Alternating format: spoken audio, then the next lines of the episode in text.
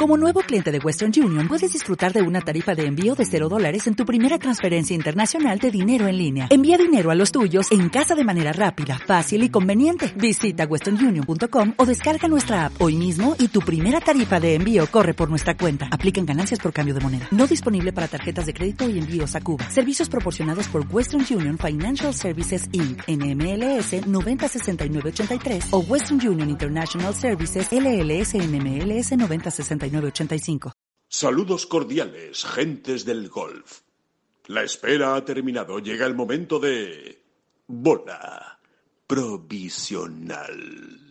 Qué cerca de la victoria se ha quedado el golf español este fin de semana. Dos, dos opciones muy claras eh, hemos tenido en Adriano Taegui en el circuito europeo, en ese Scandinavian Mixed, eh, del que hablaremos mucho en este podcast. Eh, no tanto quizá de los resultados como de lo que supone este torneo, así como Miguel Ángel Jiménez, ¿no? que llegó hasta el final con opciones de ganar ese American Family Insurance del PGA Tour Champions, aunque al final la victoria fue para Jerry Kelly. Dos balones al palo bueno, no es ni siquiera una mala secuencia antes de un torneo tan importante como el US Open que se disputa esta semana.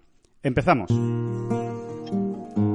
Que no son las flechas la culpa del indio, que no son las flechas la culpa del indio. Si hay viento, si llueve, no influye en el swing, no importa si es marzo, noviembre o abril. La culpa del indio la culpa del indio, la culpa del indio, la culpa del indio.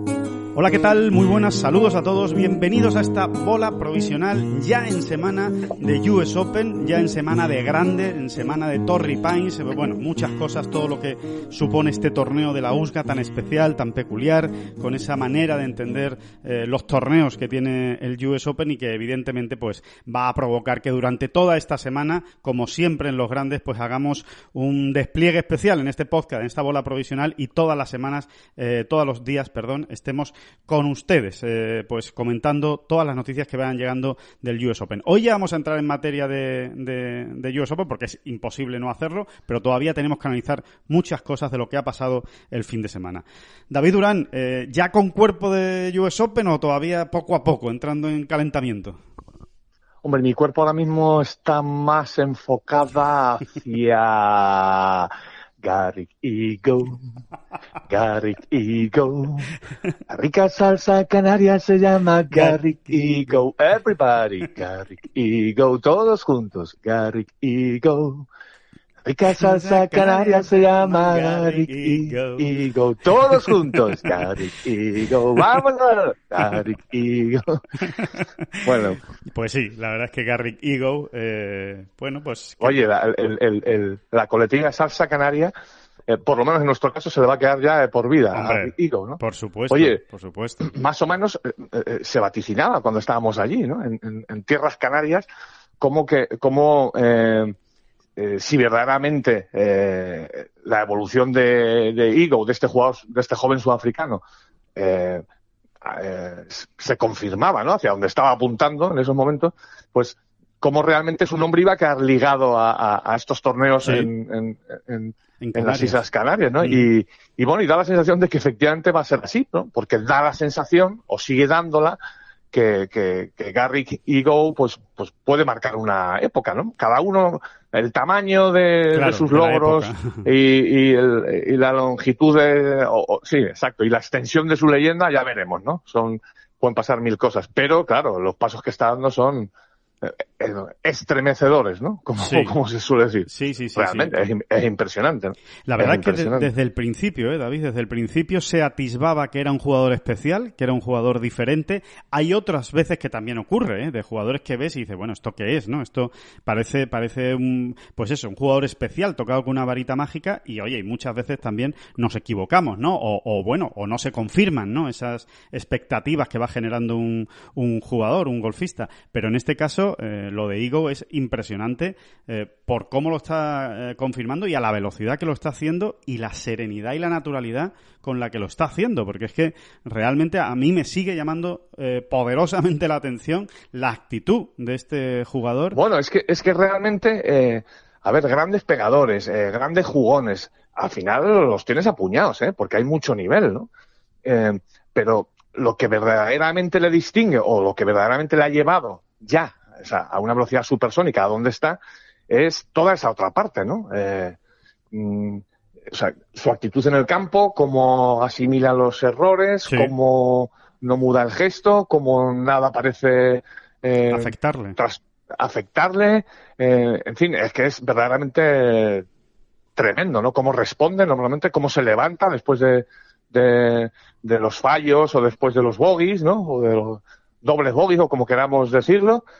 Eso es lo que verdaderamente más eh, llama la atención. ¿no? Sí, es lo, que, llama la atención. es lo que más le hace diferente ¿no? Eh, a, a este jugador. Incluso te diría, David, también cómo encaja lo- las buenas situaciones. O sea, los Eagles, los Verdis. Es un jugador de celebración siempre contenida. eh, siempre en sus gestos es contenido en el, en el campo de golf. No, no le verás, eh, ni siquiera cuando ganó. Eh, ayer, que estaba esperando en la, en la cancha de prácticas porque él acabó antes que el partido estelar, en este caso que Cheson Hadley, que era el que realmente le podía pues o ganar el torneo o forzar el, el desempate. Finalmente eh, la victoria fue para Igo con un bogey de Hadley en el 18, pero incluso en ese momento que le estaba dando bolas tranquilamente, él solo, no estaba ni su caddy, ¿no? Estaba dando bolas, haciendo un calentamiento por si tenía que volver a salir a jugar un, un desempate. Bueno, pues llegaron eh, mm, eh, compañeros de, de la producción de la televisión norteamericana con una pequeña pantallita para que fuera viendo eh, Garrick Ego los últimos golpes. Bueno, pues ahí se puso tranquilamente, con una sonrisa en la boca, a ver los golpes de Cheson Hadley, menos el último pad. El último pad que falla de dos metros y pico, ya prefirió no verlo, se dio la vuelta y, y esperó a que le dieran directamente la noticia y lo, y lo celebró con mucha calma. Se quitó las gafas de sol, le dio un abrazo a su caddy, eh, con una amplia sonrisa oreja a oreja, pero ya está, no, no, se, lo, asume con mucha naturalidad, como que eh, bueno, lo decía Gary Player ayer, ¿no? Parece un jugador destinado a hacer esto. Sí, sí, sí, así es. Así es. Eh, yo recuerdo el testimonio de mm, uno de los que más me llamó la atención cuando uno empieza ya a rascar, ¿no? En quién es, quién es este jugador, qué es lo que va a poder hacer, eh, bueno, tal y como venía, ¿no? Desde que ganó aquel Open de Portugal el pasado mes de septiembre. Y, y decía que, que- que se me quedó especialmente grabado el, el testimonio de Pablo Larrazábal, que Sí. jugó unas semanas después de aquella victoria en Portugal de, de septiembre pasado, de, de Eagle, eh, jugó con él en, en Chipre. Sí. Y bueno, pues eso le tocó, ¿no? Le tocó jugar el jueves y el viernes con él en Chipre.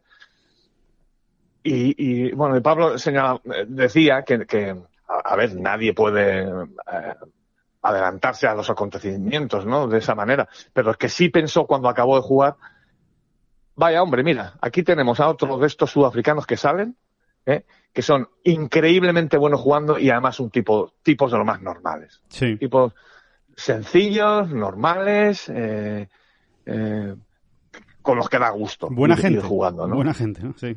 Sí, buena gente. También creo que literalmente lo dijo, ¿no? De esta manera. Bueno, pues, pues, pues sí, todo, todo suma, ¿no? Todo Claro. suma. También hay que decir, también hay que decir, por lo menos de mi parte, ¿no? Eh, que cuando hablamos, bueno, de la irrupción ego, de la explosión de este muchacho y demás, eh, en, ni- en- ni en, no sé, ni en la mejor de las expectativas yo lo hubiese situado ganando su primer torneo del PGA Tour del calendario Claro, regular. Es que claro. Nadie, ni, yo ni- creo, ni- sí. ni loco, ni loco, ¿no? Ni loco. De hecho, a mí ya me pareció eh, una excelente confirmación su actuación en el PGA, Sí. que al final era su primer mayor y aunque no destacó, no apareció por arriba, en ningún momento se situó, digamos, eh, eh, dentro del radar. Eh, pero bueno, pasó el corte, acabó con una gran ronda de golf en, en una jornada difícil, ahí en. Eh, y a mí ya eso me pareció, de alguna manera, eh, pues una cierta, una confirmación Otro bastante. de arena. ¿no? Ujú. Sí, más que un grano de arena, te diría, ¿eh? Sí. O sea, una confirmación. Me Sí. pareció que alguien que llega eh, en, en un campo y en condiciones difíciles a jugar un grande, su primer grande, y pasa el corte con relativa, no voy a decir que lo pasara sobrado, porque al final sufrió un poquito el viernes, pero vamos, que lo pasó tranquilamente, eh, y acabó con una gran ronda de golf y demás, pues a mí ya aquello me pareció eh, especial. Eh, esto ya, claro, se, se salta todas las categorías, ¿no? Sí. Claro, ya Sí, sí, no sí. sé qué hay por encima de especial. Pues pon, pon, la etiqueta. Garrick, se llama Garrick. No, pero sí, sí, sí, totalmente, totalmente de acuerdo, David, con lo que comentas y también con ese, con ese, con ese, con ese apunte que, que, es absolutamente cierto. Nadie se podía imaginar que, que, que, pudiera estar ya ganando un torneo del circuito americano. Además, como lo ganó, ¿eh? es que es muy curioso porque lo ganó completamente, de una manera completamente diferente a sus victorias en, en Canarias, tanto en Meloneras como en Costa Deje, en Tenerife. Eh, esta vez ha ganado por debajo del radar ¿eh? durante toda la semana, eh, jugando bien, estando arriba, pero en ningún caso ni saliendo en el partido estelar, ni saliendo en el penúltimo partido. ayer, de hecho, domingo, sale a siete golpes del líder, de Cheson Hadley. O sea, en ningún momento aparece hasta que de repente, ¡pim! hace un Eagle en el hoyo 12 y, y, dice, uy, que está ahí Igo, que está a tres golpes del liderato, que a ver qué pasa, que todavía queda mucho por jugar. Y ahí va, rascando, va haciendo pares, hace algún verde y se aprovecha pues de toda la...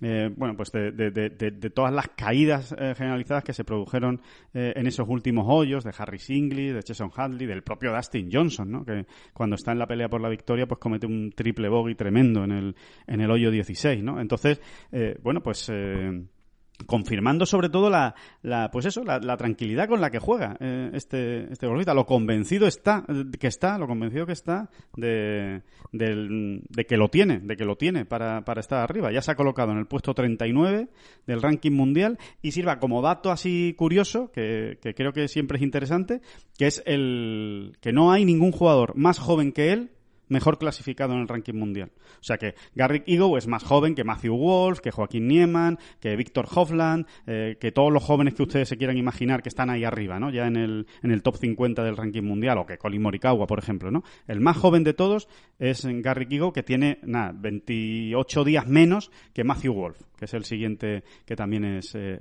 tremendamente joven, ¿no? Pero, eh, pues eso, que habrá que seguirle la pista. Y después David terminar con un, con un matiz importante el guiño o el detalle o ese mensaje que tenía Garrick Ego después del torneo con el European Tour, ¿no? Eh, yo creo que eh, Keith Pelly eh, ha debido esbozar una gran sonrisa y todos los miembros del European Tour cuando ha dicho, no, no, a ver, yo sigo centrado en la Race to Dubai. Mi circuito es el European Tour, mi circuito es la Race to Dubai, tengo ya la tarjeta del PGA Tour, estoy encantado y voy a jugar torneos del PGA Tour, pero mi objetivo es seguir jugando en la Race to Dubai y llegar lo más arriba posible en este circuito y si puedo ganar el ranking, ganarlo. Pero no voy a dejar de jugar la sí, hay que aprovechar, hay que, hay que aprovechar, o en este caso el circuito europeo tiene que aprovechar bien, eh, bueno, pues eh, los últimos coletazos de Gary Ego en, el European Tour, porque a partir del 2022 nos podemos ir olvidando seguramente.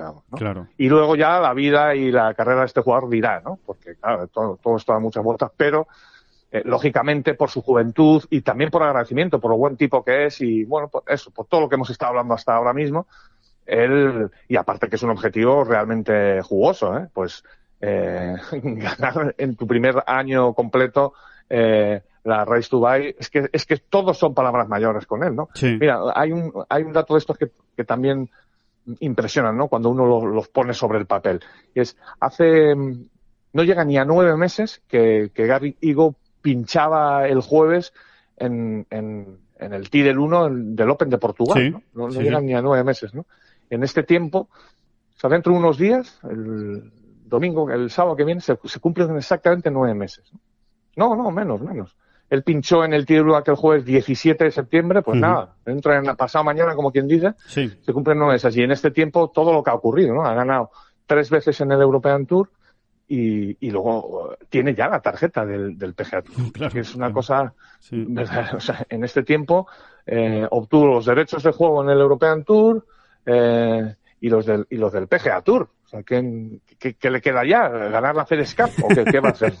sí, sí, totalmente. No, ganar un mayor. Lo que le queda es ganar un mayor. Que, que cuidado, que cuidado con el muchacho que viendo cómo se las gasta, pues eh, a ver qué es capaz de hacer. Hay que, hay que tener evidentemente las expectativas muy altas con él esta semana en el US Open, ¿no? Parece imposible, ¿no? Que, que, que, también vaya, vaya a ganar un grande con lo difícil que es eso. Pero bueno, desde luego él está demostrando que es un, que es un golfista diferente. Entonces, vamos a ver, vamos a ver porque desde luego lo que, eh, de lo que se trata en cuanto es a la gestión de las emociones y de la presión y de, y de, y de todo, y de toda la mentalidad, de todas las cosas que se van mezclando en la cabeza de un jugador durante un torneo, este golfista de momento va sobradamente preparado. Así que eh, vamos a ver con qué más cosas eh, nos sorprende Gary Sí, es especial, es, es, un jugador especial. Empezando por, bueno, pues por, por ese swing a zurdas, ¿no? Sí, que también lo hace peculiar, especial, sin ser zurdo, ya lo explicamos, ¿no? Pero para el que llegue tarde, sí. eso que es, él realmente lo que es es ambidiestro absoluto, no Sí. es de esa gente que se, de esos pocos, vamos a decir incluso sí, sí, sí, claro, privilegiados, Sí, sin duda. que, que, según se levante, según, según sople el viento eh, cuando amanece, eh, pues le- utiliza más la zurda o la diestra. Es que, es que es así, ¿no? Nos lo estuvo explicando él Sí. allí, ¿no? En, en, en Gran Canaria, ¿no? Que, bueno, ¿no? Como, pues por eso, para patear en el soccer, o sea, en fútbol, pues pateaba más con la se sentía más diestro. Eh, creo que para jugar al tenis también se sentía más diestro, bueno, a- sí, sí. a- agarraba la raqueta con la diestra y luego la zurda era el golf y no sé qué otra cosa también era no sé si era lanzar a canasta bueno era una locura Sí, eh, sí, sí, sí, sí. Bueno, yo creo que era tal y como cogiera por primera vez el, el deporte que le tocara, eh, pues en función de cómo lo hiciera esa primera vez, pues así se quedaba. Dice, bueno, pues, ya- pues esto ya lo voy a jugar a zurda, o esto lo voy a jugar a diestras, o esto... Sí, sí, es eh, una capacidad brutal, ¿no? Que, que tiene y que, y, oye, y que evidentemente pues eso forma parte también de, su ADN como deportista, ¿no? Eh, aparte de que es de familia de deportistas, ¿eh? Es, hijo de un, de un buen- muy buen jugador de, de cricket de, Sudáfrica y, y nada, que, que vamos a oír hablar mucho, mucho, mucho de, de Igo en los próximos, en los próximos meses. Por cierto, que yo sé, David, que a ti estas cosas te gustan especialmente y a muchos de nuestros oyentes también. Ayer le preguntaban a Igo después de la rueda de prensa, después de ganar, perdón, durante la rueda de prensa con los medios americanos, que, mm, bueno, que, si su victoria no era más que una demostración de en qué momento se encuentra el golf sudafricano, ¿no? Eh, de hecho, hemos escrito, ¿no? Eh, Tú has escrito, has hecho un reportaje eh, fantástico sobre cómo está el golf sudafricano ahora mismo, que es, eh, que es impresionante. Y él ha apuntado, porque estas cosas son curiosas, cuatro nombres de jugadores jóvenes de Sudáfrica, que son más o menos de su generación o incluso más jóvenes, que dice, bueno, a mí no me extrañaría nada que estos estén ganando en breve, ¿no? Y, digo, voy a dar los cuatro nombres porque, oye, los da Garlic Eagle, con lo cual vamos a quedarnos que esta estas cosas siempre hacen gracia cuando uno los vea luego jugar en un torneo del circuito europeo o del PGA Tour. Uno es uno, uno ya lo hemos visto jugar mucho en el circuito europeo, dos concretamente lo hemos visto jugar mucho en el circuito europeo, que son Wilcon y Enaber, obviamente. De hecho, ha hecho una gran semana esta, esta semana en el PGA Tour. Y otro es Jaden Shepherd, eh, que es otro que, ha jugado ya bastantes torneos en el circuito europeo. Vamos, bastantes. Unos 10 torneos habrá jugado, entre 5 y 10 torneos del, del circuito europeo. Y después hay otros dos nombres. Uno que es Dion Germisuis, eh, es un nombre bastante rarito, pero Germiusis, que se, que se- que se escribe con, con G, Germiusis, terminado en Y y S, y otro eh, que es más joven que él y que él mismo ha dicho, cuidado con este, que es Martin Borster, que lo está ganando casi todo en el golf amateur sudafricano. O sea que, que, que, en fin, que, que curiosidades también para quedarnos con esos nombres, que siempre gustan. sí sí además son son jugadores eh, hechos en el molde aunque luego cada uno tiene por supuesto sus características y demás hechos en el molde del, del golf rabiosamente moderno ¿eh? Eh, jugadores potentes, bueno, y como vienen casi siempre los sudafricanos, por otro lado, ¿no? Porque, no sé, eh, no- hay, que, hay que buscarlo al jugador sudafricano que le pega cortito y que... y que- y- No existe. y que No existe. No Sí, salen, en es que no salen. Los, sí, los meten en J- el agujero. Kruger, J, habrá a- había a JB Kruger y demás, porque... Pero, pero, pero y algunos más, ¿no? Y, al- y algunos más que habrá, pero eh, Banfield, ¿no? Banfield también era un, era un, eh, era un gran jugador, ¿no? Un, Sí. un prodigio por momentos con los hierros, ¿no? Realmente ese jugador. Sí, sí. Y quizá no era tan largo, pero tampoco, tampoco, Tim no sé Clark, si era ¿no? Tim Clark. Es un... Tim Clark, Tim Clark, Sí. por ejemplo. Sí, sí. sí, sí.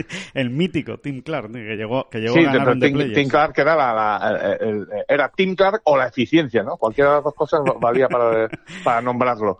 Es verdad, era tremendo, ¿no? Cómo hacía correr la bola y, y- y- y, bueno, aquellas maderas, maderitas que pegaba y demás, ¿no? Impresionante. Pero vamos, sí, sí, creo que nos entendemos, ¿no? Vienen en ese molde sudafricano que es, es, es tremendo, ¿no? Es, es, es brutal, ¿no? Y aparte que es que allí parece que hacen concursos de, de drive desde que tienen cinco años, porque es que son unas malas bestias. Eh, eh, es tremendo, ¿no? Es tremendo. Y muy rectos, y muy rectos. ¿eh? Es raro encontrarse un sudafricano que, se disperse mucho desde el tiro. Quitando a Nienaber, claro, que es que la pega 400 No me acuerdo, no me acuerdo en qué torneo era, creo que era en, esto, en uno de los dos de Kenia que se han jugado este año. Creo, ¿eh? No me hagas mucho caso, pero creo que sí. Bueno, es que la anécdota está absolutamente capada porque no me acuerdo de nada, pero bueno, yo, yo lo voy a contar. No, me acuerdo que estar charlando con Gonzalo después de una ronda de uno de esos torneos, juraría que era uno de los de Kenia, ¿eh? donde le había tocado con, me parece, me parece que era Duplessis, ¿sabes sí, quién es este? Sí, ¿no? Geni, Duplessis, sí, Duple, Creo que era este, ¿eh? no estoy muy seguro.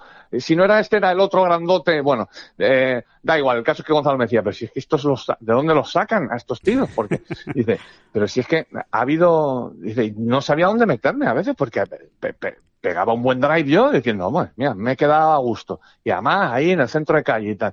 Y este tío, me sacaba 70 metros y, cosas así, sin, sin, sin despeinarse, ¿no? Y diría, madre mía, pero ¿de dónde, salen, no? ¿De dónde salen? Sí, sí. Pues eso, que es que, que, se preparen los de Chambó y demás, porque es que vienen todos en fila, ¿eh? En fila vienen.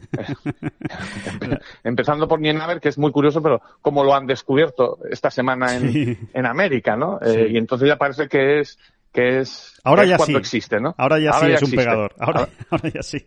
Ahora ya es, es, un pegador que asusta. Hasta ahora era, bueno, pues nada, no, no, no sabían dónde estaba, no sabían ni siquiera dónde, dónde estaba jugando, pero bueno, es, es bastante habitual, ¿no? Esas... Bueno, también tiene su lógica, ¿eh? Al final, todas esas capacidades también hay que ponerlas sobre la mesa en el mejor circuito del mundo. Y esta es la semana en la que lo ha hecho Nienaber, que ¿cómo acabó? Acabó en el top 20, Acabó en el, no, incluso mejor, acabó creo que top 10, porque acabó con una muy, vuelta, muy buena vuelta final. Falló el tercer día, precisamente cuando jugó con, con Igo, ¿no? Eh, es curioso, ¿no? Eh, ahí Igo se mantuvo y, y Nienaber se cayó, pero ha acabado el 14, decimocuarto. Sí, sí, sí, decimocuarto. Decimocuarto, pues, pues ahí está, ¿no? O sea, que, que es otro golpecito sobre la mesa, ¿no? Sí, sí, sí, es un gran y este es unos meses más joven, además. O sea, es, que es una locura, ¿no? Sí, sí, sí. Y va más largo. Efectivamente, no. No vamos ahora a traicionar a nuestra armada española, ¿eh? No, no, no, no, hemos vuelto sudafricanos. Pero, pero, dan ganas de abrirte en golf en Sudáfrica también. que el, una franquicia, una franquicia. Una franquicia, exacto.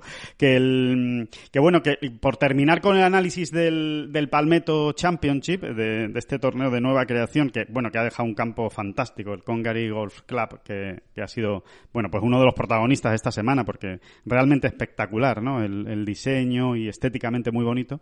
Bueno, pues, eh, y que después ha dado muchísimo juego, ¿eh? porque la última jornada ha sido tremenda, la cantidad de errores que ha habido sin que hubiera, pues, eh, grandes eh, obstáculos en el, en el campo, ¿no? simplemente por cómo estaba diseñado, por la cantidad de zonas de arena que tenía. Bueno, pues eso fue complicado. Sí, las famosas zonas de arena, ¿no? Por, lo que se decía que era un poco no copia, sino que estaba inspirado este diseño, este reciente diseño de 2017 en, en en lo que se llama los campos del cinturón de arena en Australia. Sí, exacto. Eh, se, se, explicó así, ¿no? Y efectivamente, ¿no? Uno veía veía la retransmisión esta semana y perfectamente podías estar eh, asistiendo a un, a un torneo en Australia, ¿verdad? Totalmente, totalmente. Muy parecido, muy parecido, muy bonito, con greens muy rápidos, greens muy movidos, con muchas escapadas, ¿no? Fuera de los... Eh, realmente ha sido ha sido muy bonito. Ha sido una... Y el paisaje, ¿no? Esas zonas de arena. Sí, pero sí, sí, efectivamente. Estaba inspirado y, muy, bien. Y muy bien copiado, eh, muy bien copiado. Exactamente. Muy bien trasladado, ¿no? El, Melbourne, eh, un campo cualquiera de Melbourne a, aquí al corazón de Carolina del Sur. Que te decía David que otras dos detalles que nos deja el, el Palmetto para acabar con el torneo es Bruce Koepka fallando el corte, lo cual pues yo creo que era bastante inesperado porque la verdad es que venía jugando bastante bien en las últimas semanas. Bueno, de hecho estuvo para ganar el PGA Championship con Phil Mickelson y eh, esta amago, vamos a dejarlo primero en amago de resurrección de Dustin Johnson, ¿no? Con, con una buena semana en general y en, y en conjunto, pero no rematada el domingo. De hecho, ha acabado fuera del top ten. Es una semana más que está fuera del top ten Dustin Johnson, especialmente con ese final, pues un poco aciago, ¿no? Eh, eh, sobre todo con esos cuatro pads en el hoyo 16 que lo, que lo mataron. Bueno, que, yo, yo, tengo dos, yo tengo dos, dos puntualizaciones. Una, eh, lo de Koepka nos trae, nos lleva locos a todos porque tiene razón. O sea, él luchó por la victoria en el PGA y acabó segundo, pero es que ha fallado el corte aquí y lo falló antes del PGA en el Byron Nelson y en el Masters, Sí. ¿eh? que eran sus dos últimas, las anteriores eh, comparecencias. Y, y luego, sin embargo, sigue yendo para atrás y quedó segundo en, en, en The Concession. Eh, entonces, es que ya uno no sabe a qué. Y ganó en Phoenix. O sea, Sí. eh, ¿Con qué nos quedamos? eh? Eh, nos podemos quedar con que ha fallado tres cortes de sus últimos cuatro torneos, o nos podemos quedar con que quedó segundo en The Concession, quedó segundo en el PGA. Totalmente. Yo me voy a quedar más con esta versión. O sea, Sobre todo pensando en el US Open, ¿no, David? Sí, sí, sí, sí.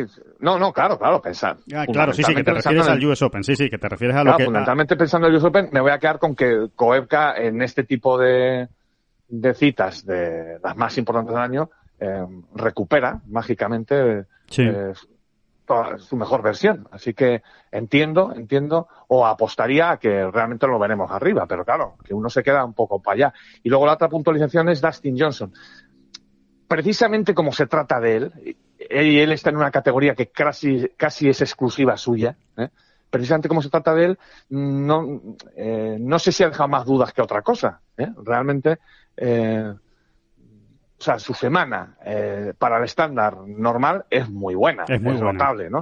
Y aparte que efectivamente es un repunte con lo que él venía mostrando, ¿no? Pero tratándose de él y como además ha ido un poquito de, de más a menos, Sí, ¿no? Durante sí. el torneo, pues uf, se te queda ahí un poquito, se te queda, bueno, abierta la incógnita, ¿no? Vamos a dejarlo ahí. Sí, Por es el, supuesto, es- estos- Es el pad, ¿no, David? Yo creo que con Dustin Johnson, al final, el tema eh, tiene mucho que ver con su rendimiento en los, en los greens. Eh, cuando él patea bien, pues obviamente está arriba y cuando no patea bien, pues todo su juego, además, eh, eh, lo, acaba notando, ¿no? Y le acaba afectando. Entonces, bueno, esta semana ha tenido días de pads muy buenos, ha vuelto al pad eh, con el que, bueno, pues con el que arrasó, el- al, al Taylor Made Spider, en este caso de color negro, y, y bueno, y no, no le ha ido mal, ha tenido cierta irregularidad y ha acabado precisamente pues con un mal fin de semana de pad, ¿no? Tanto el sábado como el domingo no ha pateado bien, sobre todo el domingo en, eso, en esos cuatro pads del hoyo 16. Después el resto del día tampoco pateó tan mal, ¿eh? Pero, pero si realmente recupera su, su feeling en los greens, pues va a estar arriba, si es que es por castigo casi lo de Dustin Johnson, ¿no? Sí, sí, digamos que, que, que desde el Tino, que también tiene sus momentos, Sí. Dustin Johnson, eh, eh, vamos, digamos que de Tía Green se le ve en, en una posición otra vez bastante sólida, ¿no?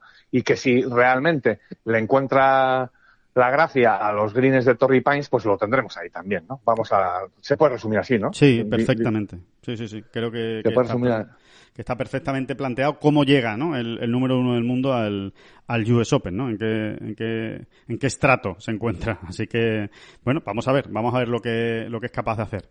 Em, vamos a hablar de, del circuito Y europeo. Rafa, ¿no? Y Rafa. Bueno, y Rafa, sí, que falló el corte. para sí. cerrar el palmeto, ¿no? Que falló el corte y bueno, pues, pues, pues la de arena, ¿no? Ha tocado un poco la de arena esta semana y, y, y también tiene cierta, a ver, no es, no es, eh, no es buscarle excusas o a nadie ni a nada, ¿no? Pero tiene hasta cierto, es hasta cierto punto razonable, ¿no? Lo que le ocurrió, Sí. ¿no? Después de clasificarse para, es que son muchos, Lleva muchas semanas. Eh.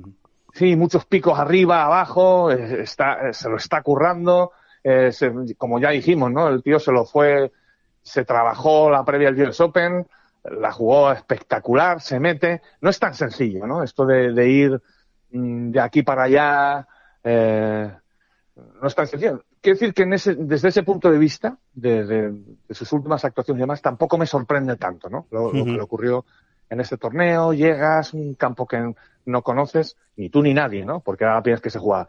Pero bueno, que no, te tienes que adaptar y, y- y- él va muy pillado últimamente, digamos, que no me sorprende y que no lo interpreto como, Como "Uf, un paso vamos a ver qué ¿no? hacer. Exacto. Eh, uf, vamos a ver qué hace Rafa en el US Open. No, no, ojo, ojo. Eh, te- tengo mis, mm, no sé, tengo razones para pensar que, que puedo hacer un US Open bastante completito.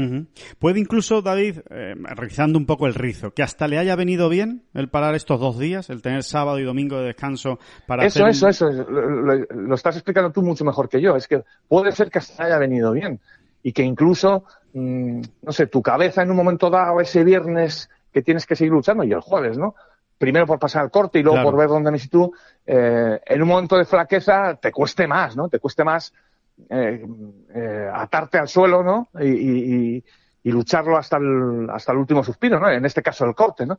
Puede ser, puede ser que en un momento a tu cuerpo, vamos a decirlo así, te pida, bueno, vamos a parar un poquito y vámonos para San Diego, ¿no? Y vámonos para San Diego. Bueno, pues vamos a ver, ojalá, ojalá sigamos viendo esa gran versión, esa muy buena versión de Rafa que hemos venido viendo. Le, le falta la versión completarse, ¿no? Que, que los cuatro días sean realmente buenos, pero eh, sí que ha dejado muchas más cosas buenas que malas en las últimas semanas, Rafa. Vamos a ver lo que hace en el, en el US Open.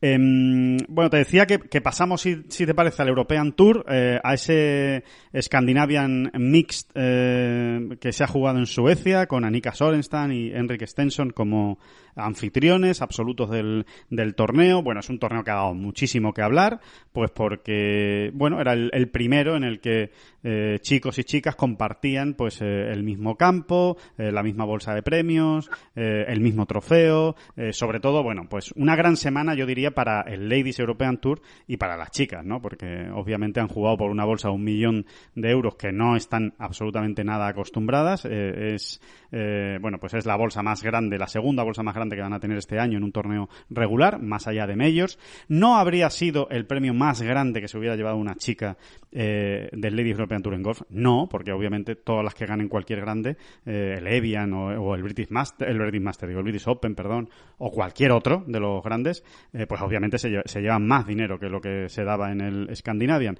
Lo digo porque había algún error. Ha habido alguien que ha, que, que ha comentado que podía ser, que era la bolsa más grande. No, eh, no es, no es así. Pero aún así, evidentemente, yo creo que es una gran semana para, para el Ladies European Tour. Al final ganó, eh, eh, al final ganó eh, Jonathan Caldwell, eh, una grandísima sorpresa, el jugador no irlandés de 37 años, y sobre todo porque nos dejó a nosotros con la miel en los labios por Adriano Taegui, ¿no? que lo tuvo ahí, realmente tuvo ahí la victoria hasta ese último pat en el hoyo 18 que se nos clavó ahí como una, como una puñalada trapera, ¿no, David?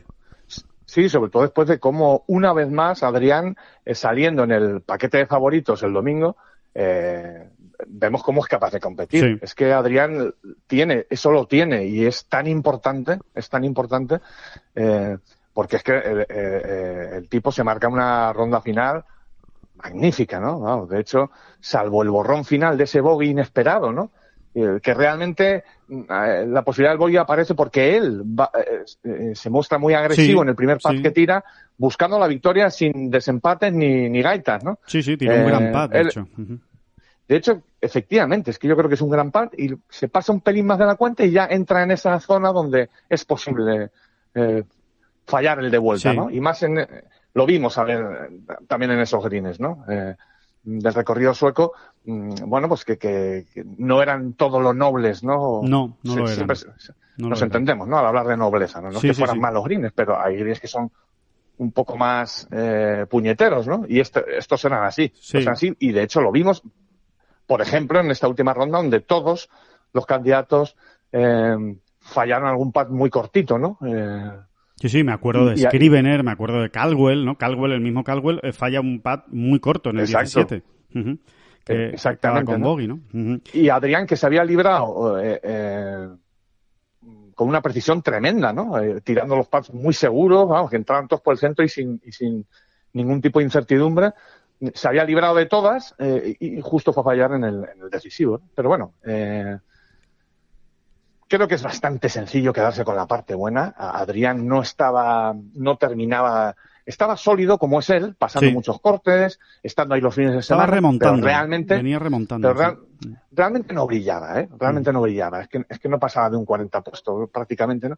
Entonces, por eso te digo que creo que es muy, muy, muy, muy, muy fácil quedarse con la parte buena. Y es que ya ha sacado la cabeza, ha, pasado a la siguiente pantalla, eh, un segundo puesto prácticamente, y sin prácticamente, le arregla el año, Sí. ya, ¿eh? Sí, sí, sí. sí. Eh, porque él estaba ahora mismo fuera, ¿no? De, de- de los 110 primeros y, y- y ya, ya es otra manera de verlo. Y además conocemos a Adrián, ¿no? A- Cuando agarra este tipo de rachas, a veces no la suelta en tiempo, ¿eh? sí, sí, sí, sí, Habrá- sí.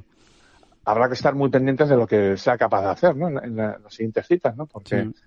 Bueno, y es que, es que es una gozada, ¿no? Ver a Adrián otra vez ahí y verlo otra vez, insisto, luchando un domingo, o, sea, siendo capaz de, bajo presión, pues sacar su mejor juego. Y, y, es que no es la primera vez que lo vemos. De hecho, es que ha ganado tres veces ya en el, claro. en el circuito europeo. Esta iba a ser la cuarta. Eh, vamos, tres o cuatro son palabras mayores, ¿no? Y si no, ahí invito a todo el mundo a que, a que compruebe cuántos jugadores son capaces de, de ganar ese número de veces, ¿no? Que, uh -huh. que, luego no son tantos, ¿eh? Luego no son tantos. A mí me parece la, la lectura la lectura más correcta, David, eso que estás eh, diciendo precisamente respecto al torneo de Adriano Taegui y es ese ese rendimiento nuevamente en una cuarta jornada, eh, estando en los focos, eh, es que es que es raro, ¿eh? es raro ver a Adrián eh, caerse y eso no es tan habitual. O sea, eh, no es tan habitual que un jugador que está, que sale en los últimos partidos que tiene opciones de ganar, eh, aguante hasta el final, pues con opciones. Ya ganará o no ganará. Eso ya es otra película, ¿no? encima, Adrián es que ha ganado mucho, pero da igual, da igual que gane o que no gane. El tema es llegar a los 3, 2 último hoyo con opciones de ganar. Y la verdad es que a Adriano Tagui normalmente le pasa. O sea, normalmente cuando está ahí arriba suele llegar con opciones. Y si no llega con opciones, como por ejemplo le pasó el año pasado en la, en la gira del Reino Unido, es porque otro se ha salido, que en este caso fue Andy Sullivan, ¿no? Andy Sullivan, bueno, pues se, se volvió loco, se salió, se hizo un vueltón final, no hubo quien lo alcanzara, pero ahí estaba Otagui con su segundo puesto, ¿eh? eh o sea que, que realmente es, es llamativa esa, esa enorme capacidad competitiva que tiene Otagui y que a lo mejor no se no se resalta demasiado o todo lo que habría que resaltarse para lo difícil que es lo que él hace, ¿no? Eh, cuando está en bueno, esa para pa, pa, pa eso estamos, ¿no? Eh, sin ir más lejos, su última victoria en Escocia, ahí cerquita del, del, del bueno, de la Catedral del Golf, ¿no? Sí, de, de, de San del Old Course de San Andrews, ahí cerquita. Eh, su última victoria en octubre pasado eh, la consigue firmando un 63 en la última ronda, pegándole un meneo a Mark Wallace eh, espectacular, pero espectacular, que es sí. que lo sacó de su, lo sacó de su de, ritmo, vamos, lo sacó sí. de swing, vamos. Sí, sí. A base de jugar un golf eh, impresionante, ¿no? En todas las parcelas del juego, ¿no? Y con ese 63, pues ganó por, con cuatro golpes de, de ventaja, ni más ni menos, ¿no? Uh -huh. eh, eso un domingo, ¿no? Saliendo, si no recuerdo mal, en el partido estelar con Wallace, y si no, ya el partido estelar el penúltimo, pero ahí, ahí andaba, ¿no? Sí, Juraría sí, que era el estelar, ¿eh? Juraría que era el estelar. Sí, sí. Así que. Una demostración eh, más, sí. Uh -huh. Que lo tiene, que es que Adrián tiene eso, y es, es, eso es, uff, eso es oro, ¿eh? Oro sí. en polvo, vamos. Sí, sí, sí, totalmente. Bueno, y, y dicho esto y analizado, digamos, el, el, torneo, ¿no? O los resultados, o el, el ganador y, y, y, sobre todo la actuación de Otaegui, yo creo que hay que, que hay que meterse en el debate más de fondo, ¿no? De, que nos deja este, este Lo vamos torneo. a hacer, lo vamos a hacer. Es yo, delicado, ¿eh? Es delicado. Es delicado, es delicado, es delicado. El, el, es deli no, es delicado más que nada es delicado porque en la sociedad en la que, que corren, estamos, en la sociedad en la que sí, estamos. en los sí. tiempos que corren es muy fácil eh, que se malinterpreten. Eh, sacar las cosas de contexto. Bueno, es muy fácil, no. Se lleva mucho el sacar las cosas de contexto o, o, o malinterpretar sí. a, a, conveniencia, ¿no? Uh -huh. Porque a mí, no sé, a mí me interesa ahora escandalizarme, parece ser, ¿no? Que hay que hay gente que funciona así y entonces, mm, bueno, pues eh, eso, lo enfo enfoco esto que se ha dicho, esto que se ha escrito de tal manera claro. y, y ya está. ¿no? Lo retuerzo, palos, por lo, ejemplo. Re, lo retuerzo como yo quiera y, y ya está. Y, y, encima... No, es que curiosamente coincidimos bastante tú y yo, Alejandro, y, y hemos ido coincidiendo según iban pasando las jornadas, porque, vamos a ver, yo creo que aquí yo creo que todo el mundo tiene que estar contento, tiene que celebrar lo que ha ocurrido en, en, Suecia esta semana. ¿no? Es un torneo peculiar, es un torneo distinto, es un experimento, mmm, bueno, pues eso, eh, curioso. Eh, que ahí interesante, está. interesante. Y... Interesante y sobre todo es un pelotazo del, del LED, del Ladies European Tour y yo me alegro, especialmente o concretamente por eso me alegro mucho. Eh, ¿no? Está bien, ¿no? Eh, que sí. puedan jugar ellas por esa bolsa de premios y, y demás. Dicho lo cual, eh, si quieres, te, te, expongo lo que yo pienso más sí. o menos. Dicho lo cual, a mí no me parece, eh, siento, eh, siento de verdad ser tan, o, o ¿cómo se dice? Eh, aguar la fiesta, ¿no? De alguna manera, ¿no? A mí no me parece que sea algo que debiera repetirse demasiado, sinceramente. O sea, y, y, y me he ido dando cuenta, o, o he ido, he ido, eh, perdón, he ido siendo más consciente según pasaban las jornadas mm, cómo se planteaban las crónicas que se escribían, todo lo que se iba diciendo, todo lo que se iba publicando.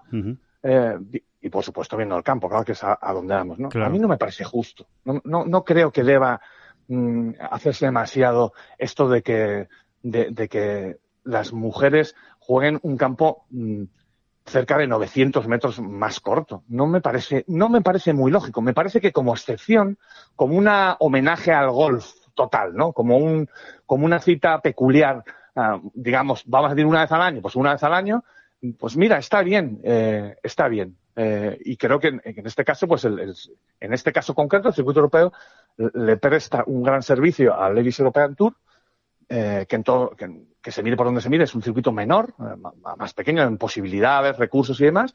Oye, y está muy bien, eh, y está muy bien también en los tiempos que corren. Venga, perfecto, lo compro también. Más allá de eso, si nos fijamos en la competición pura y dura, en lo deportivo, en lo puramente deportivo, es que no, no termino de verlo, no termino de verlo, sencillamente. ¿Y sabes por qué? Porque creo que a la larga, si esto se repitiese mucho, iba a haber conflictos y todo el mundo iba a tener razón. Eh, y iba a haber muchos conflictos. Es decir, si al final la, las chicas ganan este tipo de torneos, por eso también todo esto es eh, bueno decirlo después de que no ocurriera. O sea, pero si las chicas ganan, eh, va a haber quien se siente, se siente molesto y, y, va a ser señalado y va a ser apedreado, va a ser lapidado y sin embargo sus razones tendría, sus razones técnicas, vamos a decir así. Y si por el contrario, si, por el contrario, perdón, lo que se hace es luego barrer un poquito para casa y que ganen siempre los chicos, pues tampoco me parece muy lógico.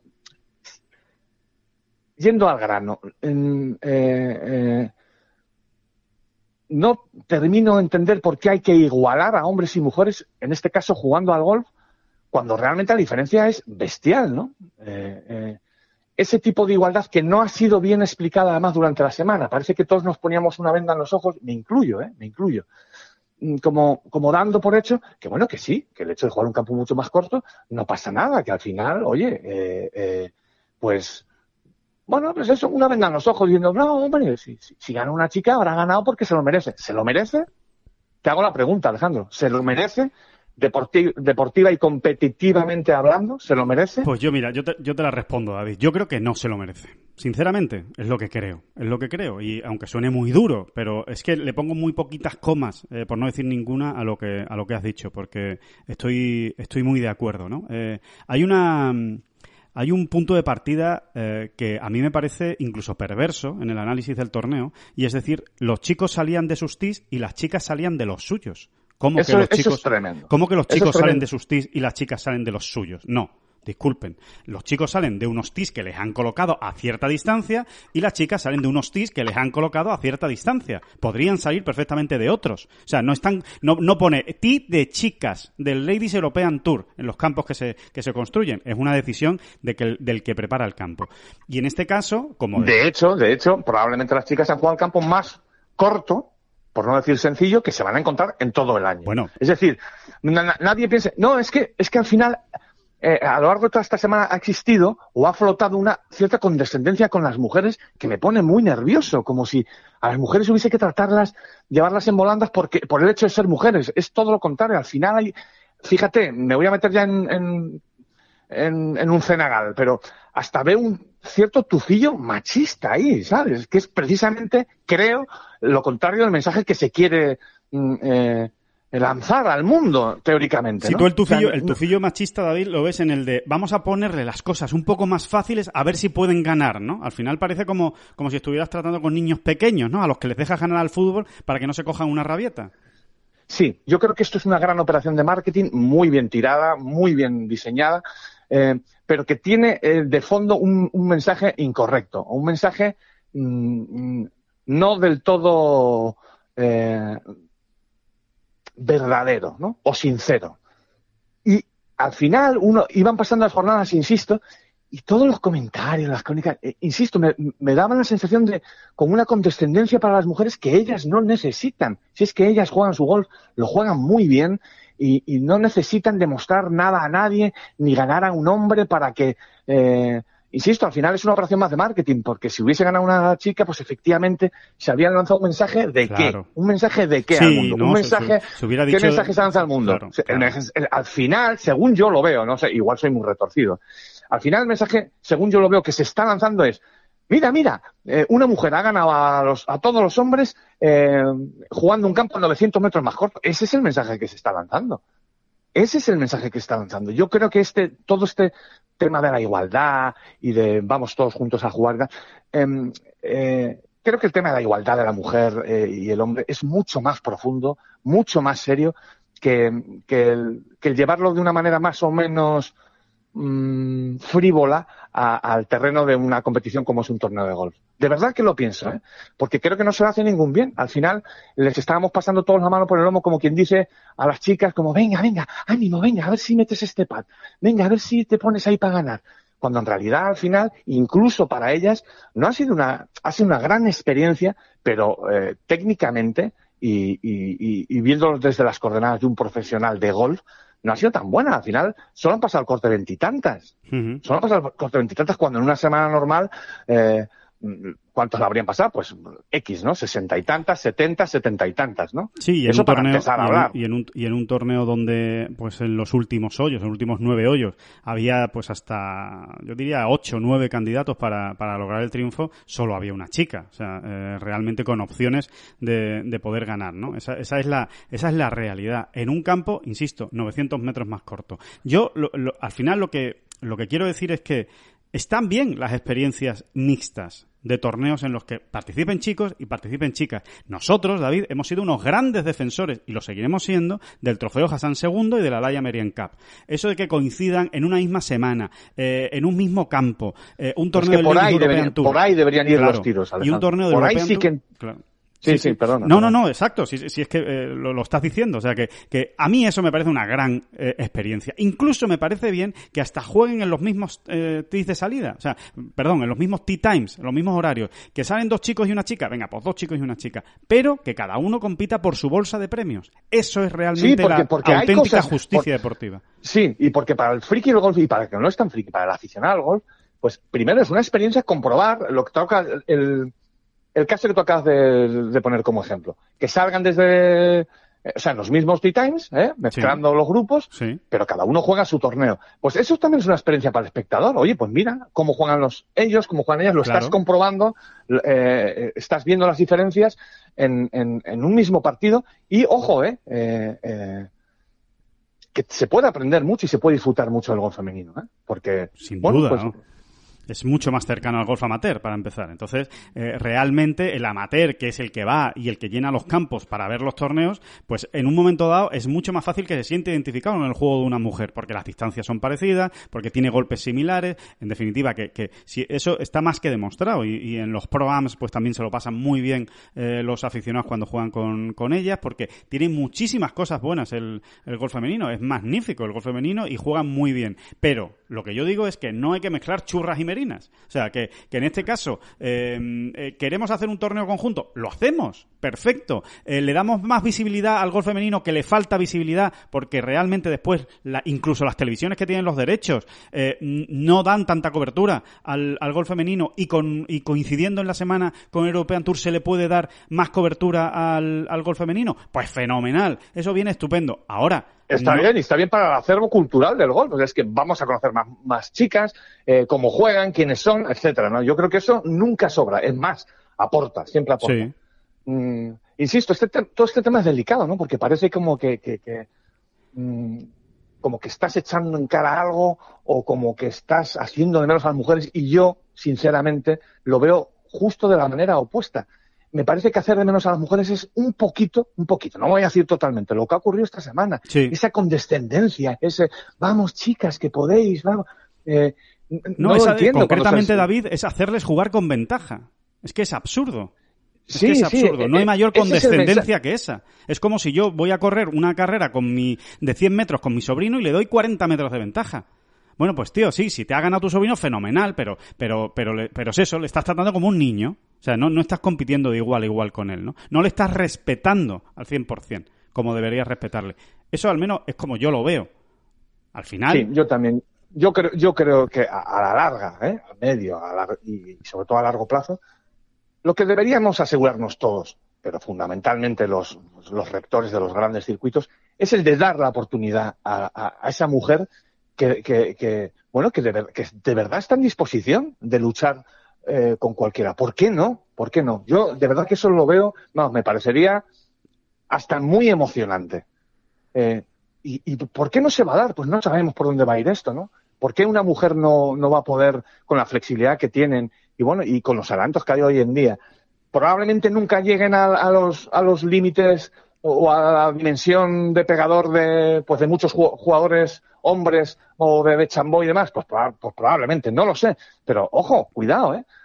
Asegurémonos, o que se aseguren los grandes circuitos de darle la oportunidad cuando llegue, ¿no? Bueno, acuérdate toda aquella polémica con Michel Huy, sí. 2008, 2008-2009 fue, ¿eh? donde llegó a jugar algún torneo Sí, de PGA sí, sí. Tour invitada y, y- y realmente la experiencia fue muy frustrante para ella. Pero bueno, a mí no me parecía en ningún caso nada mal ¿eh? que, que alguien se arriesgara con eso y que, y que, y que Michelle Wu pudiese comprobar ¿no? Hasta, hasta qué punto. Porque parecía que en aquel momento ella era una pegadora descomunal eh, para, el, para el estándar femenino y bueno, pues vamos a echarla a competir. ¿no?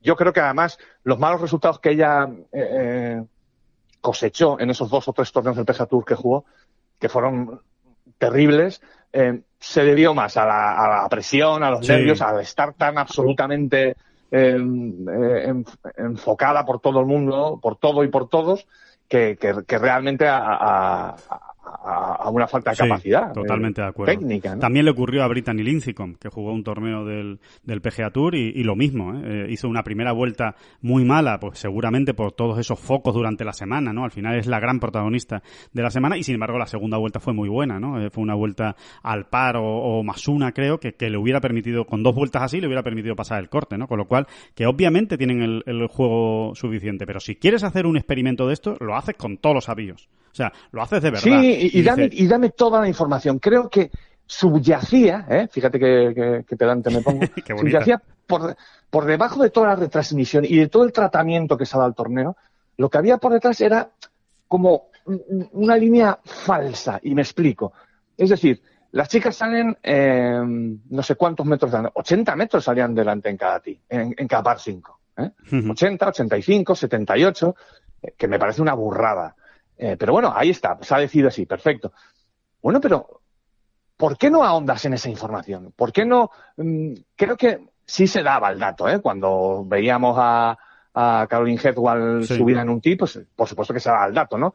Hoyo tal, eh, tantas yardas, ¿no? Y, y luego tú podías ir recopilando exactamente el dato concreto, ¿no? Porque luego veías a un hombre en el mismo tee y también podías apuntar, ¿no? Sí. Cuántas yardas jugadas Sí, sí. también salía, ¿no? En la página del LED salía las medidas estándar del campo que juegan ellas y en el del European Tour eh, salían el, que juegan ellos. Pero ya me parece mal que en la página del European Tour, por ejemplo, y esto entra dentro de todo lo que estoy hablando, no se diese el campo de ellas. Eh, Había como una cierta mm, intención o voluntad de no abundar en esa cuestión. Y no lo entiendo, no lo entiendo, porque es parte fundamental de este torneo. Y aparte que le da su gracia, claro que sí, pues, pues, pero no, eh, eh, hacíamos todos como si estuviesen jugando el mismo campo y no estaban jugando el mismo campo. Insisto, es, es todo tan complicado y delicado que yo ayer, por ejemplo, pensaba, mm, mira, si gana Houston, Sí. eh, eh, me tendré que callar. Y, y es injusto. O sea, fíjate, estoy confesando una, una- un- vamos a llamarlo, eh, llámalo debilidad o, o- o- o neurosis o lo retorcido que uno puede llegar a ser, lo reconozco. Eh, yo pensaba, si gana Houston, ¿cómo voy a decir yo nada de esto que realmente lo pienso? Y luego pensé, pero qué tontería, ¿qué, tiene que ver una cosa con otra, no? Bueno, efectivamente, al final no ganó y, Sí. y- y- y ya está, ¿no?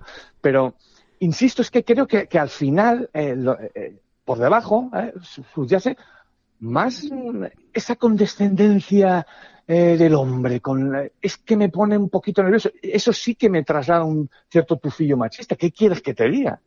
Eh, eh, como, como me lo traslada muchas veces el, el tic de damas. ¿eh? Lo siento. El Sí, tic de sí. damas cuando hay 100.000 mujeres en España que me pegan una paliza a mí se- salimos a jugar que, que ni la veo, que ni las huelo, ni las Claro, huelo. claro. Sí, sí. Eh, Totalmente, totalmente de, totalmente de acuerdo.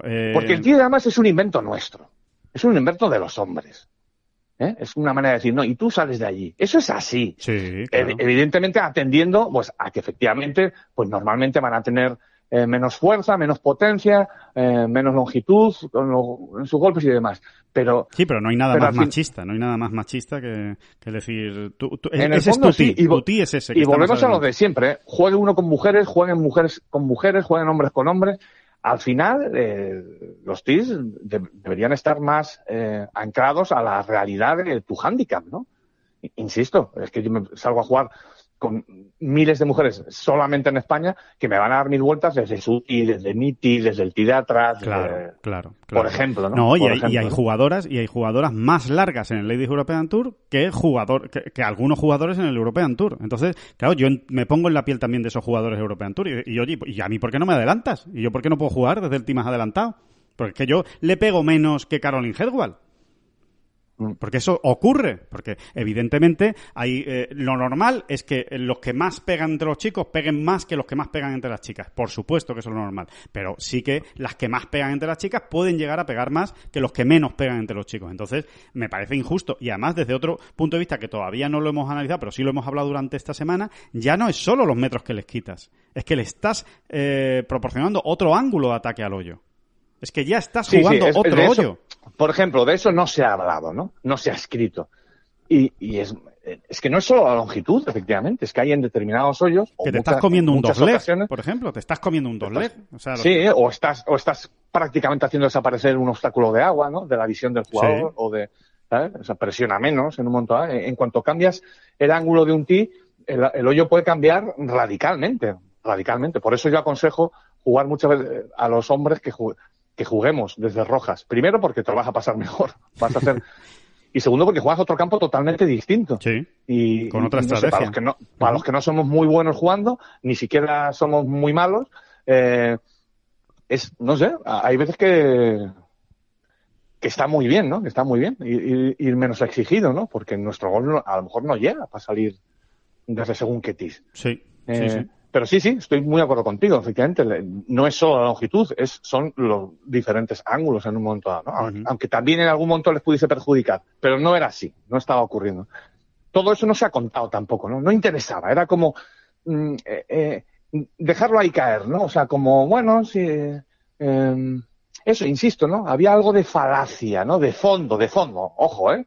Sí, sí, sí, en, el, asunto, ¿no? A ver, yo creo, yo creo que se, yo creo que se puede hacer mejor, que es una buena experiencia, que es una, que es un buen experimento, que es divertido y que hasta entretiene y que, y que da, y que da juego en el debate. Me parece fenomenal desde el punto de vista, como tú decías, David, de marketing. Ahora bien, me parece que ayudaría muchísimo, mucho, muchísimo más al golf femenino, al Ladies European Tour o al LPGA que se compartan semanas de juego pero que cada una compita por su, por su bolsa de premio. Estaría, sería extraordinario que el US Open alguna vez se pudiera jugar en el mismo campo el femenino y el masculino y que se mezclaran en los, en los Titanic. ¿Cuál es el problema, obviamente? Pues el número de jugadores, claro. E, ese es el problema, ¿no? Que no puedes meter a tantos eh, jugadores. No, pero.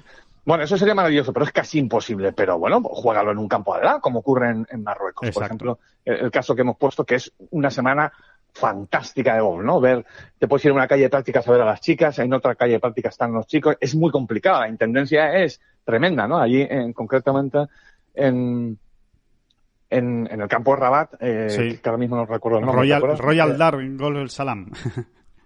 Exacto. Dar el salam, no sé si lo has dicho muy bien, pero te lo vamos a dar. lo damos por bueno. Vamos, valoramos, aceptamos pulpo como animal acuático. sí, bueno, no, eso, ¿no? Que, es, es, una experiencia eh, eh que es una experiencia fantástica, ¿no? Eh, y, O, aquella otra en Pinehurst, aunque no coincidieron en la misma semana, aquel US Open que se jugó eh, en el mismo campo, ¿no? Los chicos jugaron una semana en 2014 y a la semana siguiente jugaron en el mismo campo ellas. Bueno, pues todo ese tipo de iniciativas mmm, creo que ayudarían mucho más y sobre todo ponen, eh, o sea, eh, creo que en el fondo, en el fondo, le dan más dignidad a, a la golfista en este caso. Sinceramente, sinceramente, a mí esta condescendencia con tu fito casposo es que me, me, ah, me, me, me, enerva, me enerva un poco, lo reconozco, ¿no? Lo reconozco. Y me ha llegado, me ha llegado ese tufillo esta semana, ¿no?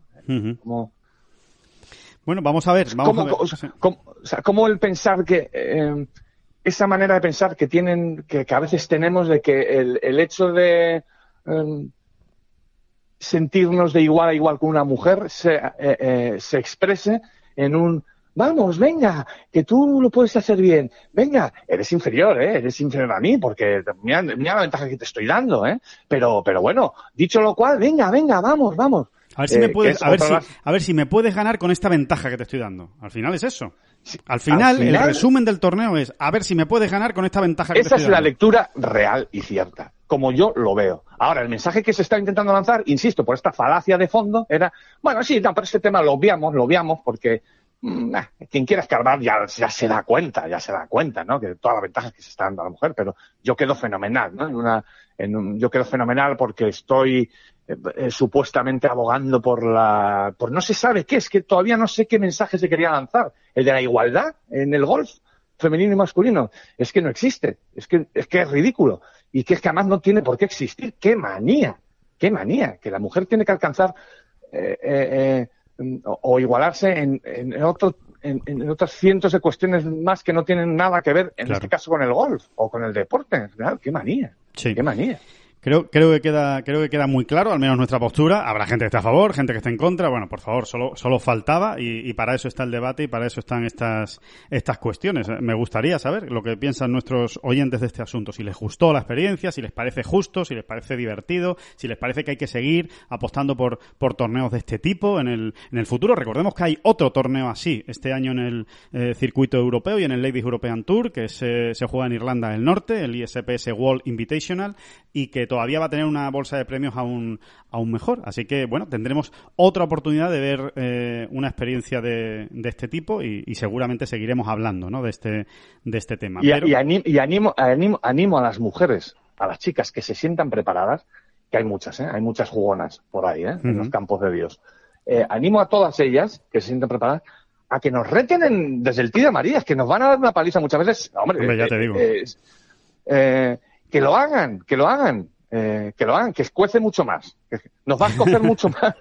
Va- Ya te digo. Nos va, a nos va a escocer mucho más. Que si no, siempre tenemos eh, la, la excusita. Ya, ya, ya, es que mira dónde sale ella. Claro. Mira dónde sale ella. Sí, sí, sí, sí. Eh. Es que es que juegan a otro campo, ¿no? Es que juegan a otro campo. No, si es que si jugara a al mismo campo. que tú también te ganaría, seguramente. O sea que, pero bueno, vamos a hacerlo. Tienes razón, David, vamos a hacerlo. Estaría bien proponerlo a, a los torneos. Yo amateurs. las animo a ellas, Sí. animo a ellas a que, a Sí. que se, a que lancen ese reto y sobre todo se prueben, se, se lancen ellas mismas ese reto, ¿no? Que- Ujú. que, que está muy bien, ¿no? Si Totalmente. no, de alguna manera siempre las estamos ahí como encajonando, incluso a la jugona más jugona, va a jugar su torneo de club y, y, y la están poniendo a salir de- Claro. del de, de, de Rojas cuando a lo mejor no tiene nin- ningún sentido y ella Cuando es la mejor del club. más plena. es la mejor del club, a lo mejor. y ella se sentiría mucho más plena pegándonos una tunda de amarilla, por ejemplo, ¿no? Sí, totalmente, totalmente. Bueno, pues. En fin, eh, espero, espero que haya quedado más o menos claro el, el, el, el, el meollo de la cuestión, Sí, ¿no? sí, sí, de la cuestión. Yo creo que yo creo que sí, que ha quedado que ha quedado bastante claro y si no, pues oye, que hay que aclararlo más veces, pues se aclara más veces, no hay no hay ningún problema, que para eso que para eso estamos, pero pero creo que sí, que ha quedado claro. Bueno, que el mm, que más allá de este gran debate que genera esta semana este Scandinavian Mixed, eh, hacemos un repaso, eh, David, si te parece ya por los otros torneos que se han jugado y que también eh, tienen su interés, por ejemplo, en el LPGA Tour se ha jugado el LPGA Medigeal Championship, ha ganado eh, eh, Castren, eh, jugadora, Matilda Castren, eh, jugadora finlandesa. Oye, que tiene su miga, porque es la primera victoria de una finlandesa en el LPGA Tour. ¿Cómo vienen, eh? ¿Cómo vienen, cómo viene el golf nórdico en Sí. general, eh? Sí, sí, Es sí. tremendo. Y, y las Porque en chicas en Noruega- particular. En Noruega creo que se está haciendo un trabajo increíble, ¿no? Cuentan, ¿no? Sí. Hace poco leí algo a Peter Hanson, que creo que Peter Hanson está trabajando con la Federación Noruega. No me hagas mucho caso, o sea, bueno, no te lo sé, Sí, no, sí, sé- sí. no te sé especificar cómo y de qué modo, pero sí, sí está trabajando. Y hablaba Peter Hanson, ¿no? Creo que fue en una, en un, en un blog en el European Tour que escribía Peter Hanson y contaba, ¿no? Cómo, cómo se está trabajando allí y cómo vienen, ¿no? Eh, y efectivamente, ¿no? Están saliendo jugadores en Noruega, pero también finlandeses y ojo, ojo con lo que va a ocurrir Y me por parece- allí con la revolución nórdica.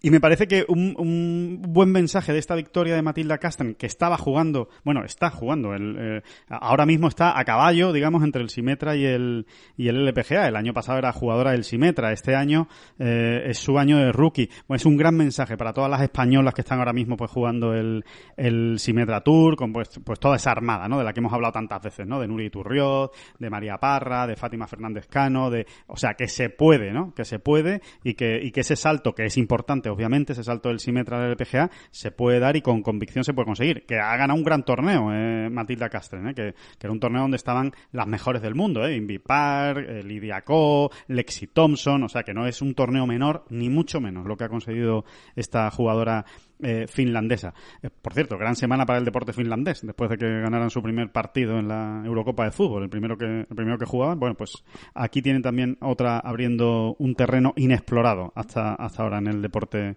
finlandés. Aquí eh, las españolas, una sobre un fallo el corte y Azara Muñoz terminó con la mejor vuelta de la semana en el puesto 46, lejos de las primeras posiciones, pero bueno, ahí sigue sumando la golfista de San Pedro de Alcántara. Y precisamente en el Simetra, ya que estábamos hablando de, de las chicas y, de Estados Unidos, eh, decir que este, esta semana se ha jugado el Island Resort Championship, eh, que ha ganado Morgan Metrax, eh, una jugadora suiza.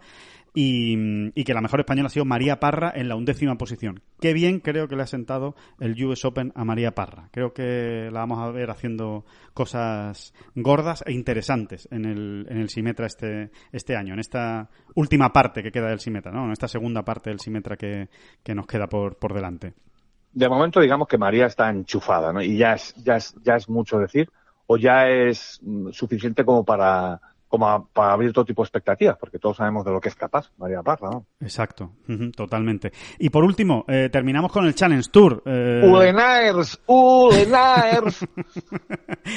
Cuidado, eh, que puede ser un gigo, bueno, eh, puede ser un ego. Bueno, no sé si es un ego, pero desde pronto, luego una de las grandes sorpresas del golf mundial esta semana. Es que es así, ¿no? Totalmente, totalmente. Lo que ha ocurrido, lo que ha ocurrido en Santipetri no, no, Vamos, es no es habitual. Un historión, ¿no? No un es habitual, exacto. Sí, es eh, Christoph eh, Ulenaers, jugador belga, que ha ganado, bueno, que ha arrasado en el, en el, en el Challenge de Cádiz en Santipetri eh, ha llegado a tener hasta nueve golpes de ventaja en la última jornada. Al final acabó ganando por cinco porque, oye, la presión al final se, se notó. Es un, es un chico que, que estaba jugando su primer torneo en el Challenge Tour. No había jugado nunca en el Challenge Tour. Venía del Pro Golf, del circuito alemán, donde había hecho buenos resultados.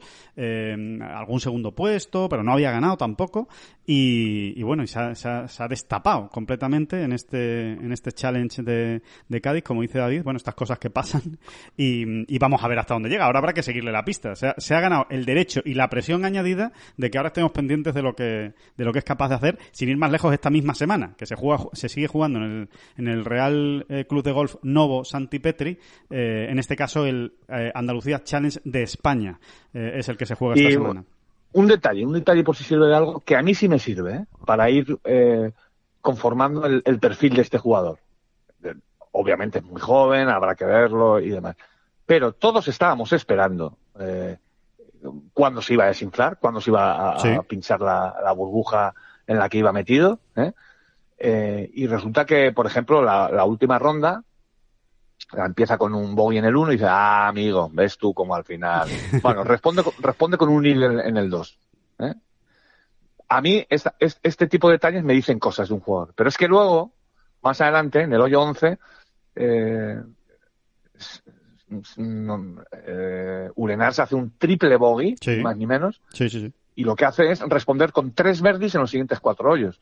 Eh, es muy pronto, eh, en fin, lleva una ventaja considerable, todo lo que usted quiera, pero a mí ese tipo de reacción, ¿eh? eh, acción, reacción, me dicen cosas, ¿eh? Sí. me dicen cosas de un jugador. Sí, sí, sí. O sea, desde luego mentalmente es un gran jugador. O sea, es un jugador, Bueno. eh, vamos a decir que, que, que esta semana por lo menos mentalmente ha funcionado muy bien, porque, porque no es fácil. Exacto, ¿eh? de, de momento lo podemos dejar ahí, porque vamos a tener tiempo de verlo y demás, Sí. pero oye, eh, insisto, es que estábamos todos en el fondo esperando, Sí. bueno, en algún momento pinchará, ¿no? Pues no, empezó con Verdi, respondió con un Nigel en el 2, después encadenó dos bogies en el 6 y el 7, respondió con Verdi en el 9, y después se hace un triple bogey en el 11 y responde con tres Verdis casi consecutivos. Sí, sí, sí. sí, sí. Eh, en fin, eh, algo bueno tiene, ¿eh? algo, algo fresquito y bueno hay ahí, en esa cabecita. Así que, vamos. Vamos uh. a ver, aparte su eh, innegable capacidad para ser ¿no? Que se ha forrado. Bueno, bestial, bestial. Sí, sí, parecía, de hecho parecía que estaba jugando otro campo, ¿eh? eh Ulenaers. Eh, ahí quédense con ese nombre. Otra gran semana, David, para los españoles, ¿eh? En el Challenge Tour, ¿eh? Otra gran semana. Sí. sí. Justo lo que hablábamos el jueves, ¿no? Que pasase lo que pasase, si gana alguno, pues ni el sobrejuelas, como suele decirse, eh, pero pero que estábamos convencidos de que estas dos semanas iban a estar ahí, rondando, rondando, eh, que íbamos a ver top ten, y que todo eso al final en lo que iba a redundar es en, ver cómo se va llenando de banderitas rojigualas el, el, ranking del Challenge Tour, ¿no? Que es lo que interesa al final, ¿no?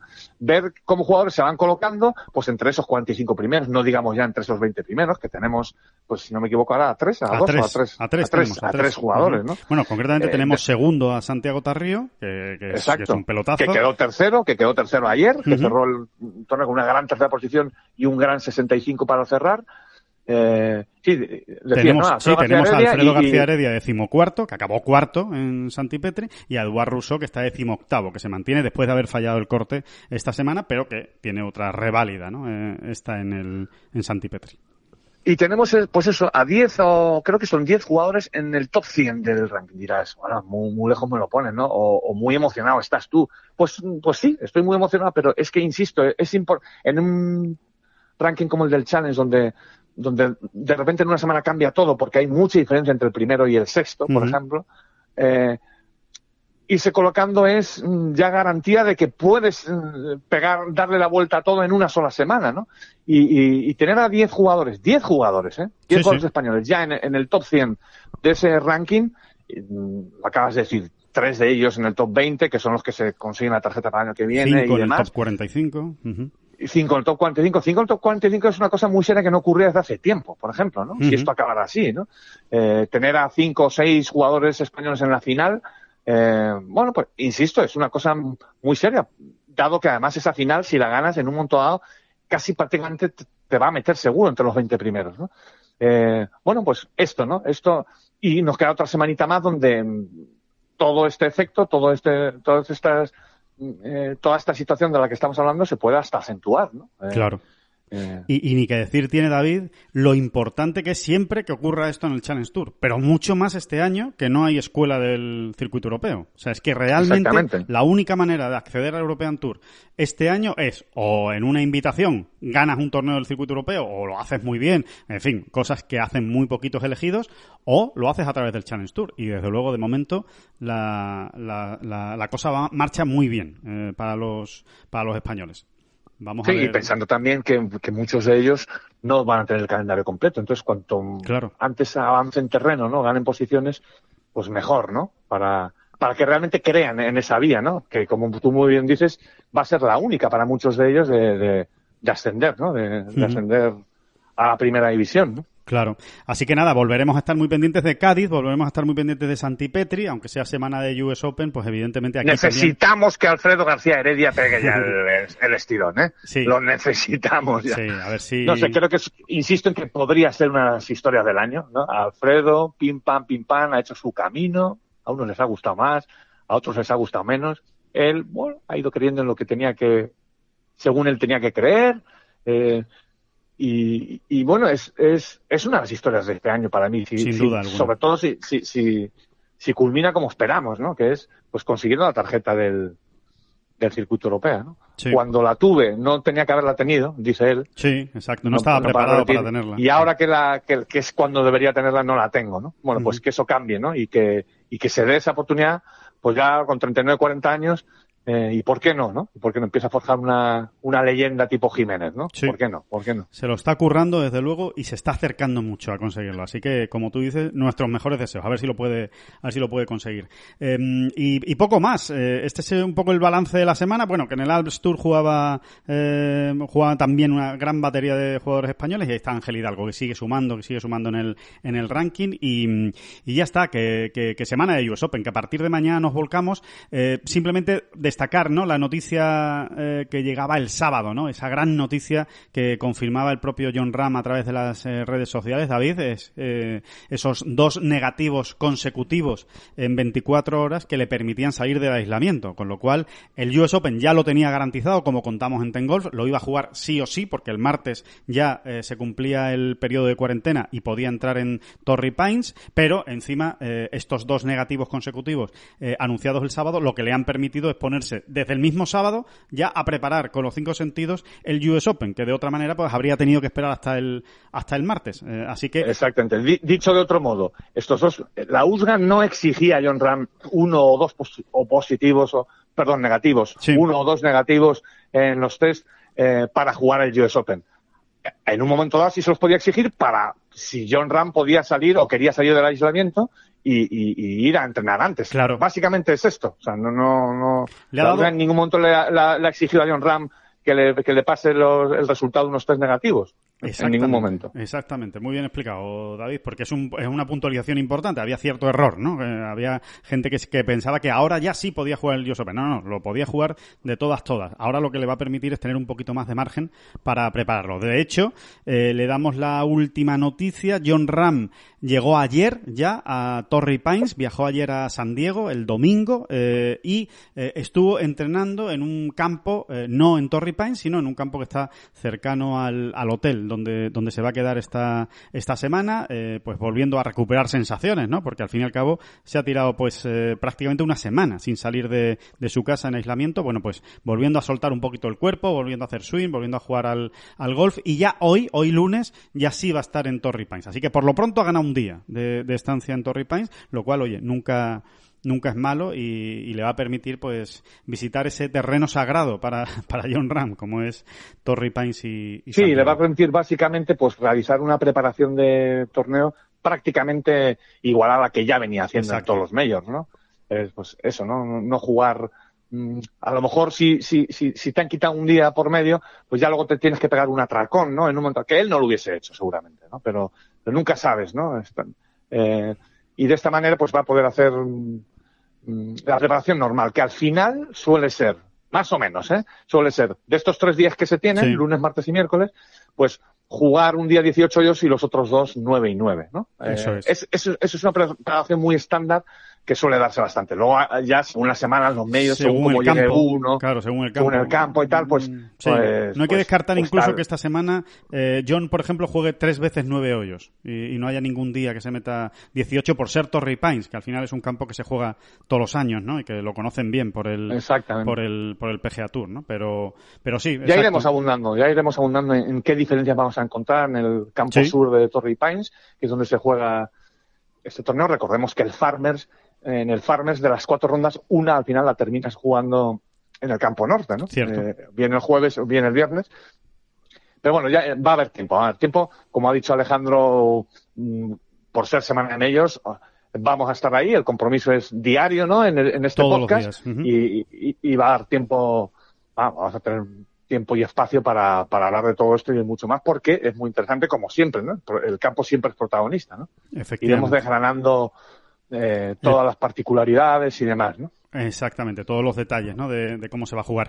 Así que nada, eh, ya saben la cita, todos los días aquí en este podcast Bola Provisional iremos analizando cada detalle que eh, tengamos del US Open. De aquí al domingo, al lunes, que viene, de hecho. Así que no se lo pierdan, no se pierdan esta cita que, les esperamos. El... Mira, déjame, déjame, déjame dar un, sí, una cosa ahí en el aire, ¿no? en, plan intrigante, en plan intrigante.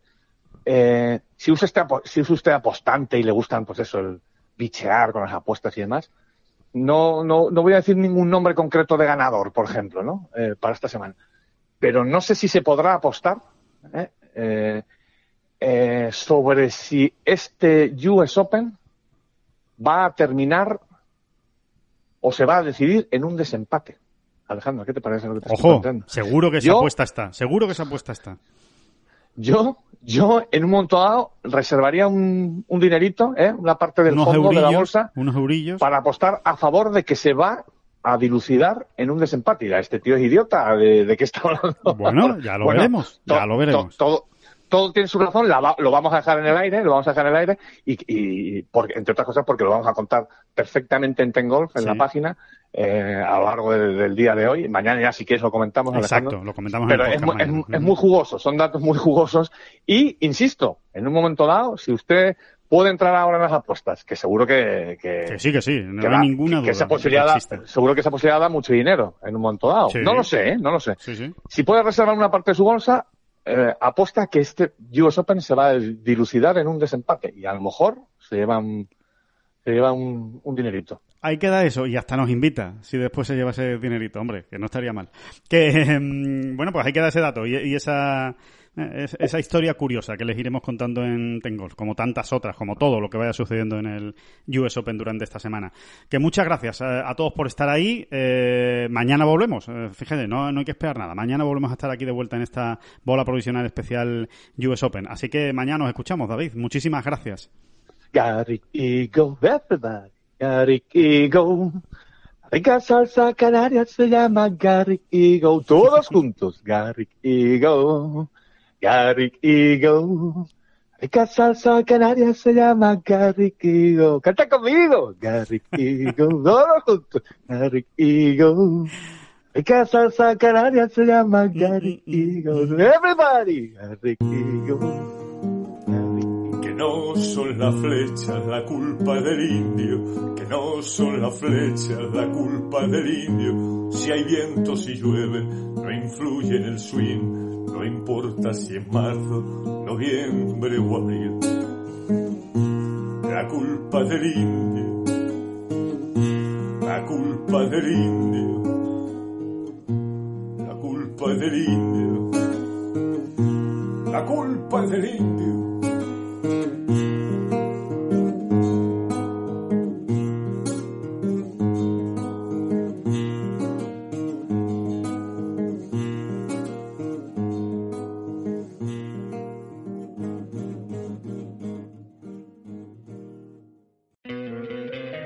te encantaría tener 100 dólares extra en tu bolsillo? Haz que un experto bilingüe de TurboTax declare tus impuestos para el 31 de marzo y obtén 100 dólares de vuelta al instante. Porque no importa cuáles hayan sido tus logros del año pasado, TurboTax hace que cuenten. Obtén 100 dólares de vuelta y tus impuestos con 100% de precisión. Solo con Intuit TurboTax. Debes declarar para el 31 de marzo. Crédito solo aplicable al costo de la presentación federal con TurboTax Full Service. Oferta sujeta a cambios o cancelación en cualquier momento.